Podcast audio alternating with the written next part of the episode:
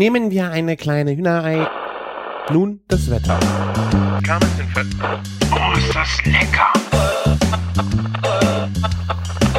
Küchenfunk. I'll one, two, three. Okay, this is good. Okay.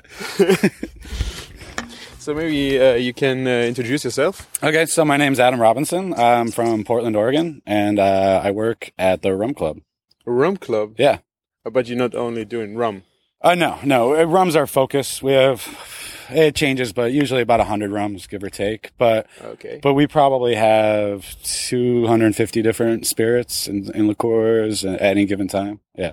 But it's mainly rum focused. Our menu, we have anywhere from 16 to 20, eh, 16 to 18 cocktails on the menu, about half of which are always rum. yeah, and you're a bartender. Yes. Yeah. I, um, yeah, some, I, I manage as well occasionally. Currently, I'm just a bartender, but, um, you know, I, I used to manage the rum club, my other jobs. I used to manage the bars and restaurants and stuff. But right now I got a lot of other stuff going on in my life. So it's easier just to bartend so I can do stuff like this, like come to Yeah. cognac, go to Scotland, you know, competitions, that kind of stuff. Yeah, yeah. How you do you come to uh, cognac? So I won a competition, and Oh. uh, yeah, yeah, uh, it was pretty awesome. It was two rounds. One was in Portland during Portland Cocktail Week, which is an awesome. Um, it's a festival that happens in October. It's for bartenders by bartenders, and so it's usually four to five hundred people. It's in Portland. It's just a really, really good time. And then the finals were in New York uh, as part of the Manhattan Cocktail Classic. Okay, is it uh, a worldwide uh, competition or No. is it was it American? This one is just for the states. Yeah, Uh, okay, yeah. and what do you do with how you win? Well, uh, so I had a submitted drink, which I made in both rounds, which was uh, VSOP Cognac, Dolin Genepi the Alps, Amontillado Sherry, and Cynar. And then in both different competitions, the second round, it's kind of, they want you to think on your feet. So you pick what they called an inspiration card. And I had, a, I had uh, two minutes to think and grab ingredients. And then I had like five minutes to make uh, like four drinks or three drinks. What was on the card? The first one was in Portland. It was put a bird on it, A bird on it. which is like there's a show in the, in the states called Portlandia, which is a satirical show about Portland because Portland is a very interesting place. Um, and they did this one skit called "Put a Bird on It," and the whole theme was in in Portland, you can put a bird on anything and it becomes art. Yeah. And so it's kind of like a running joke. And um, so I made a drink with famous grouse and cherry Heering and, you know, everything that's like a bird. And then in New York, the card was bridge and tunnel, which is a term that people in Manhattan use to describe people who come into the to the city from the suburbs and from New Jersey because they have to come uh, and they travel over bridges and tunnels. And generally speaking, it's not a compliment. Yeah, It's okay. it's a bit of a negative connotation. Okay. Yeah.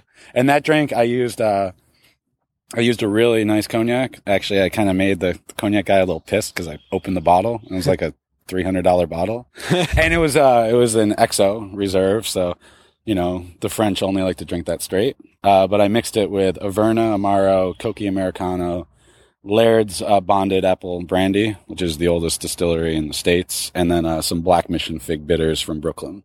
Okay. And of all the drinks I made, that was, I think, the best one.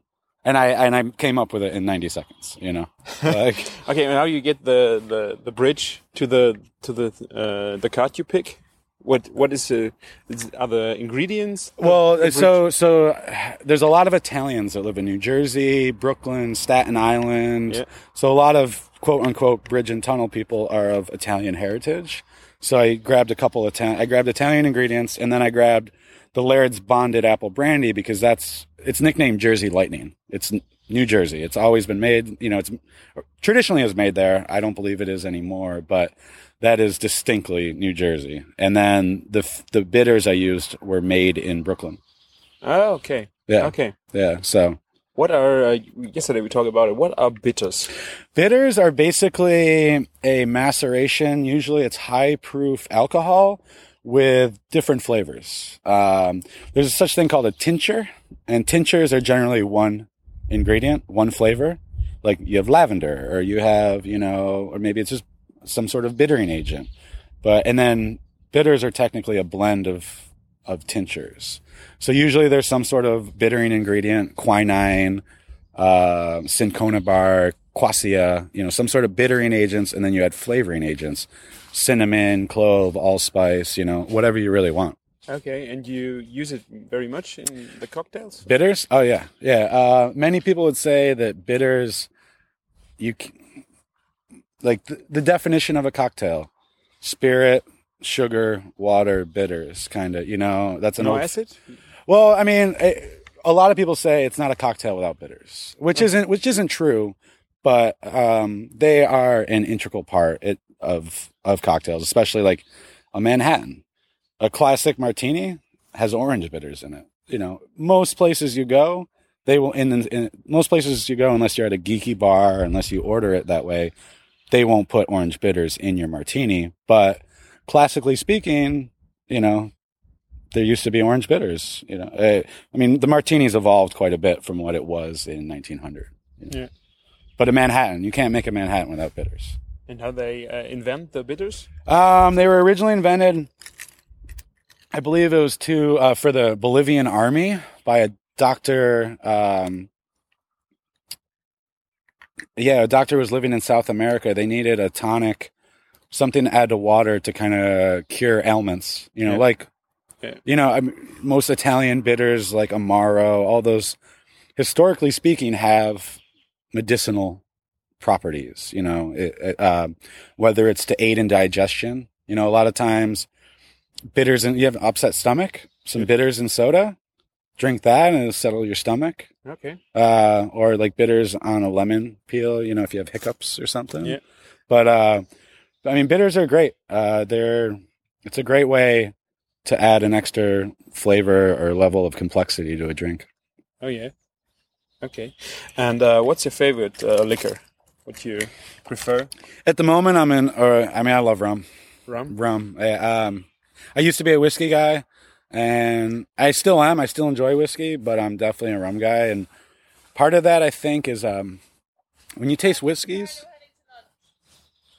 Uh, when you taste whiskeys, you know whether it's Irish, Scotch, bourbon, rye, you know it's a whiskey. Whereas rums, the spectrum is way bigger. You have aged rums, unaged rums, you know, really sweet rums, really dry rums.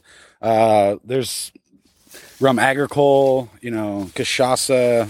You know, it's its own category, but it's a sugarcane spirit. And from which country you prefer the rum? You have a special rum that you Um, like the I, most? I mean, I love Ron Zacapa. You know, um, I love their XO. Uh, Trinidad, uh, Guyana. I really love Guianan rums. Yeah. They're richer, and and Jamaica, uh, funky Jamaican rums. I like a lot. you try uh, to get uh, rum from Cuba? You Oh yeah, every time I go to Canada, I bring bottles back, and every time my Canadian friends come down from Canada, they bring me bottles. Totally illegal, but I mean, I don't sell it in my bar. You know, I we just drink it. But yeah, it's good, but it's not amazing. It's just good because we can't get it. You know, Yeah, it's okay. like, it's a whole everyone wants what they can't get. You know, yeah, this is a nice uh, thing Yeah. about it. yeah, yeah. Yeah.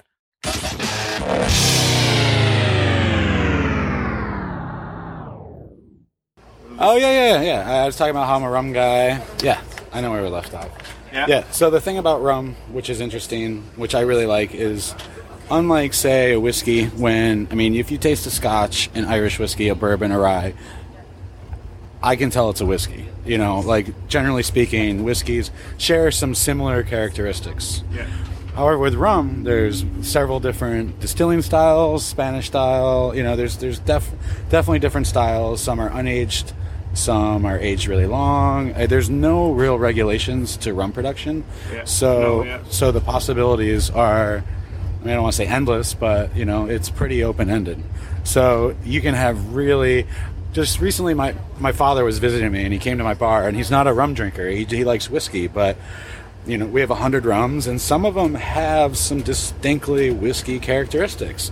Some of them are aged in the Caribbean for a very long time, so they get tons of oak influence, you know, and and they're really dry. And I was serving my father those whiskeys and, er, excuse me, those rums, and he loved them. And he, oh, I never thought rum could be so smooth. He said, and oh, I always thought rum was sweet, but It was uh, old rums. Uh, yeah, one was a, Jama- a 21 year old Jamaican rum, but one was a uh, 12 year old rum from Dominican Republic. You know, so that's not that old, but uh, you know, the evaporation in that part of the you know rum age in the Dominican Republic is gonna you know age or evaporate a lot quicker than say whiskey. Yeah. So you know, um, kind of concentrates those flavors and it gets really pulls the wood out. Um, but yeah, I, I mean, you got rum agricole. Uh, yeah, I just I love her. What are your favorite uh, rum cocktails? Favorite rum cocktails? I mean, I love a good rum old fashioned and also a daiquiri. What is, A, a, a daiquiri is the classic rum cocktail. However, it's been bastardized over the last, you know, few decades. Many people think it's a super sugary, sweet, often flavored with strawberries or bananas, and they think it's blended, you know, in a blender. When in actuality, a real true daiquiri is nothing but rum, lime, and sugar, shaken, hand shaken, and then served up. It's just a really refreshing. It can be a light and refreshing cocktail if you use a nice dry white rum. It can be really funky. One of my favorite daiquiris is uh, called a Captain's Blood, and it's a Jamaican rum daiquiri with the addition of Angostura bitters. So I often use several different Jamaican rums. I'll use a real funky one, and then one that's less funky. Uh, sweeten it with cane syrup, some lime, a couple dashes of bitters. I mean, I literally at my job. I mean, I'd make fifty daiquiris a night, easy. But um, sometimes I really blow people's mind because people in people in the states and everywhere have you know they have this perception of a daiquiri that maybe they had at in Miami or you know some Myrtle Beach, some resort place where it's improperly made, it's in a blender, it's bright red, you know. So a lot of people have this negative connotation for daiquiris, but when made properly, it's it's an amazing thing. Oh, okay, I never tried it. Yeah, you should. You should. But yeah, like like easiest recipe: white rum, like two ounces, maybe one and a half. Um, like say you do one and a half ounces white rum, three quarter ounces lime, fresh lime juice, and then a half ounce of sugar. I would suggest maybe cane syrup or a two to one demerara syrup, or you know, I, I like using stuff other than white refi- re- refined white sugar because white refined sugar it adds sweetness but adds nothing else whereas using unrefined sugar you're going to add some more flavor you know some complexity Cam- caramel notes. yeah yeah exactly exactly and uh, cane cane syrup like we buy this cane syrup that's uh, it's really great it's from martinique uh, it's made with fresh sugar cane juice and it's it adds really great flavors to to daiquiris Is it a sour? Oh, because of the lime and the sugar? yeah yeah yeah it's definitely a sour So the category Yeah. is sour. Okay. It's you know it's a rum sour served up. okay. Yeah, it's super simple. Three ingredients. You know. And uh, how often do you find new recipes for new cocktails? You are doing them very often and get them in your program, or how how often this happened? Um, I mean, I'm always kind of keeping an eye out to like, you know, any cocktail bartender. You know, any good cocktail bartender has has a book. Usually, it's a moleskin full of recipes, and the idea is to fill that puppy up. You know, like put as much stuff in there, and you know, once it's good to have those because you can't remember every recipe. You know, like there's recipes I've made dozens of times, but that's dozens of times over the last eight, eight years. You know, like if I make a drink once or twice a year, I'm, I might not remember the proportions that I like. Um, but yeah, I mean, I often, you know, I look to like I don't discover old, you know, recipes, but I look to people like Beach Bum Berry and his books for tiki cocktails because I don't know a ton of tiki drinks. Um, it's not really my style, but I, but people love those drinks, and I like to make them because they can be a lot of fun and really delicious. And uh, yeah, I mean, I'll, I'll, I'm always searching, you know, the internet, or I have dozens and dozens of cocktail books at home. You know, just kind of sit down with a daiquiri and start flipping through, and you know, see what you come up with. And sometimes it's good, sometimes it's not. You know. And um, you know when the chefs have a special uh, drink, uh, a special meal where you, people come from this. I don't know the the name at the moment. and uh, it's uh, the dish where it's complex for this chef. It's like their signature dish. Signature, yeah, Yeah. You get this for bars. You have uh, cocktails. It's a signature. Of course, of course. Um, uh, yeah, I mean, there. So I have a thing when I go to city. Uh, I like going to bars that invented a certain cocktail and ordering that cocktail. So you know, there's a. Sometimes they're old bars. Sometimes they're new bars. Like um, there's a bar in New Orleans called Cure, and two of my all-time favorite drinks are from there. Like my favorite drink of all time is from there, and you know I make it all the time, and I know the recipe, but there's something about going there and having it, you know, from the people, you know, because because when I make it, I tell people because it, it's an amazing drink and it blows people's minds, but I always let them know that it's not mine, you know, because they've never heard of it. Like, I mean, I think as long as you give credit when credit's due, you know, like you can you can make drinks that other people came up with. It's not, you know, I I share my recipes, and that's the way I look at bartending. Like, why why keep that secret? You know, why why not, you know, share and you know make everyone a better at their job. You have a own signature cocktail. Uh, yeah, I would say I have two. Uh, one of which is called the Fino Countdown, which is a really bad pun from that song, The Final Countdown. Okay, it's a really complicated drink, but at my job, we combine a lot of ingredients. We will we have what what's called our sherry batch. It's two different sherries mixed together, and we keep it like that in the well because we use it all the time. We have another. We blend rums all the time. We have three or four different rum blends we use on a regular basis. Um, so the recipe is going to sound really kind of long, but for me, when I make it, it's only five touches. I only have to touch five things. Um, but it's um, three quarters of an ounce of Lustau uh, Fino sherry, three quarters of an ounce of Lustau uh, cream sherry, uh, half ounce of blackstrap rum, half ounce of um, Jamaican overproof rum, and then uh, three quarters of an ounce of lemon juice, about a third of an ounce of a special tiki syrup called Don Spices Number Two, which if you look it up on the internet, you can find a basic recipe for. It's a lot of baking spice notes to it: cinnamon, clove, allspice, and then it has uh, two dashes of Angostura bitters, two dashes of Peychaud's bitters. Put in a mixing glass, shake it really, shake it, not for very long, like half the time you would a normal drink, because you don't want to over dilute it, and then you serve it on the rocks. Um, yeah, that's one, and the other one I would say would be uh, it's called the Saint Elizabeth Sour, which is pretty much just a it's a beefeater gin sour. So it's two ounces of beefeater gin. Uh, I think it's it's been a while since I've made it, but uh, three quarters of an ounce of lemon juice, um, half ounce of Aperol, and then uh, like a quarter ounce of a, or no, excuse me, a half ounce of a ginger syrup, and then you serve it in a large, like a double rocks glass, with no ice. But before you you shake it, but before you strain it into the glass, you take uh, Saint Elizabeth's Allspice Dram, which is an allspice liqueur, and using a little mister, a little spray mister, Yeah. you spray the inside of the glass, look, kind of like you would with a Sazerac.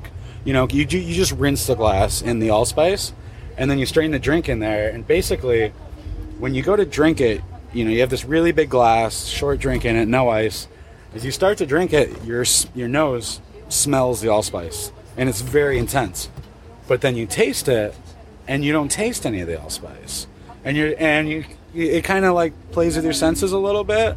And I, I really like doing rinses like that, you know, with really bold flavors that aren't in the drink. I don't know. It's it's uh, I made that up at a at a restaurant I used to work at four years ago, and people to this day still go to that restaurant and ask for it, basically.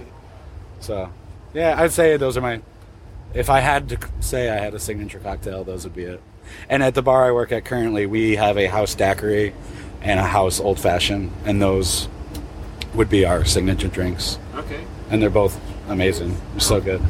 And Wonderful. Yeah. And what about bourbon? I'm uh, coming from Germany, and it's really difficult to, to become become good bourbon because it's all Jack Daniels and Yeah. Well, and Jack Daniels isn't even bourbon. It's a Tennessee whiskey. Okay. which uh, which is a, a basic law thing, but Okay. yeah. But uh, I don't like them because for me they're too sweet Yeah. in the taste. But um, I think they produce good bourbon, but you not get them here in Germany. Do you have good bourbon? And you, do you like bourbon? Uh, we have great bourbon. I mean, we uh, yeah. I, I was in Kentucky last year, and um, my favorite or my preferred bourbon distillery is uh, Buffalo Trace. I, re- I really like Buffalo Trace. Um, you know, they have their house. They have the, the one label Buffalo Trace, which is there's no age expression.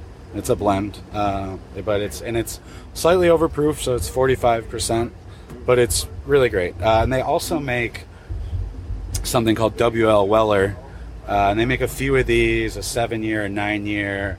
Those are even a.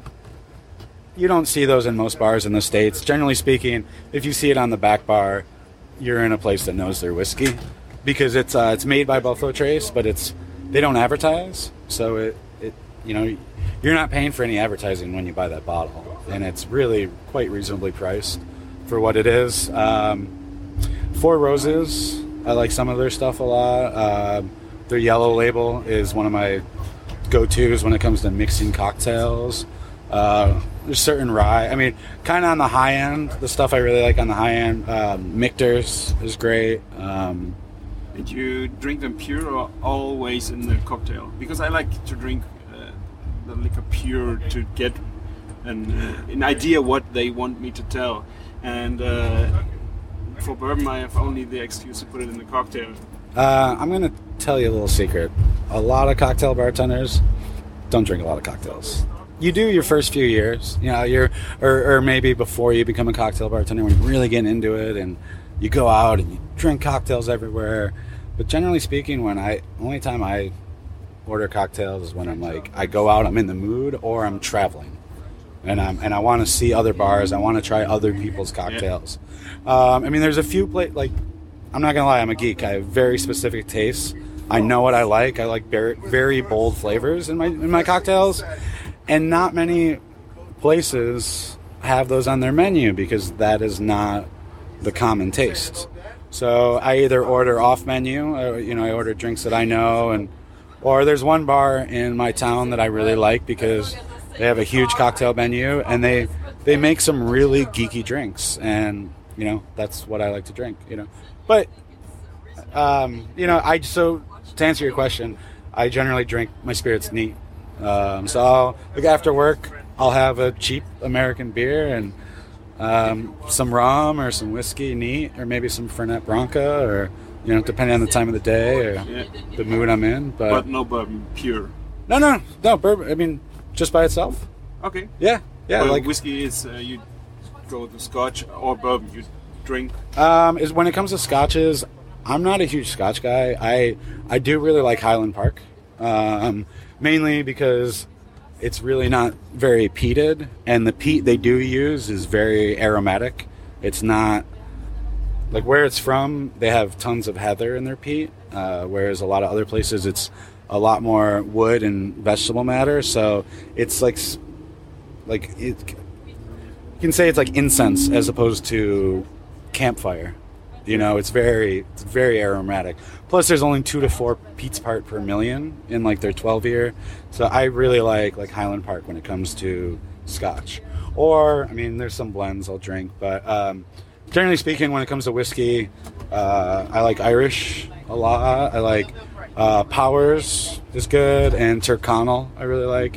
And then when it comes to American whiskey, like you mentioned Jack Daniels, there's an- another Tennessee whiskey called George Dickel that's fairly good. Um, but yeah, Four Roses, their yellow label, it's a little sweet, just neat by itself, no ice. It's delicious. But is uh, every bourbon so sweet? Is it a normal thing for this kind of drink, or do you Um, here's the way I look at it. Um, if you don't want something that's quite as sweet, I would look for a rye, because like an easy way to describe it, look at it like bread. So it's so you make bourbon with grain, corn, rye, wheat. Look at bread, cornbread. Like compare cornbread to rye bread to wheat. Wheat's very smooth, rye's kind of spicy, and the corn's kind of sweet. You know, I mean, that's a really kind of good way to look You at it. not get it out. Yeah. Yeah. I mean, I, I- the, the only way is to have it high proof. You know, something overproof, maybe fifty percent. You know, it's not going to be as sweet. It's going to be it's to be less water, more alcohol in there. You know, but um, yeah. I mean, I don't drink a ton of whiskey these days, but I, I do enjoy it. Yeah, we drink cognac very much Yeah, in the last yeah, days. yeah. And I'm totally okay with that. Yeah, me too. Yeah. It was the first time to try it. Such a big range of Yeah, uh, yeah. cognacs. And uh, which one was stay in your mind? I mean, I would. Say, I mean, I gotta say that 1914, and main and the biggest reason is not because it was the oldest we tried, but when I picked up that glass and smelled it, if if I was in a blind tasting, never would I say that was cognac. I would say that's either something that's been finished in a Madeira sherry barrel, Yeah. or it might have been Madeira, you know, some aged Madeira that's really woody. Um, it didn't you know it, it tasted like a cognac but like i mean the, but the smell like i don't know i mean it tasted it de- definitely you could pick up those notes those madeira and sherry notes in the taste but um that one was amazing um and i also really like the leopold Gourmel stuff Gour- Gourmel um it was really interesting um i don't know if i'll I mean, that stuff I've never even seen it before, so Yeah. who knows if I'll, uh, you know, I might have to come back to cognac to try more. Yeah, I think so. Yeah, this guy was very interesting from his philosophy. Yeah. why he do it this way, and what he said was pretty much the opposite of what everyone else said. yeah, you know? yeah, he, do a different thing. He like low acid, high alcohol, you know, whereas everyone else said high acid, low alcohol, and yeah, it was pretty interesting. yeah, wonderful. Thank you very much. And of course, See you next time. yeah. Hope so.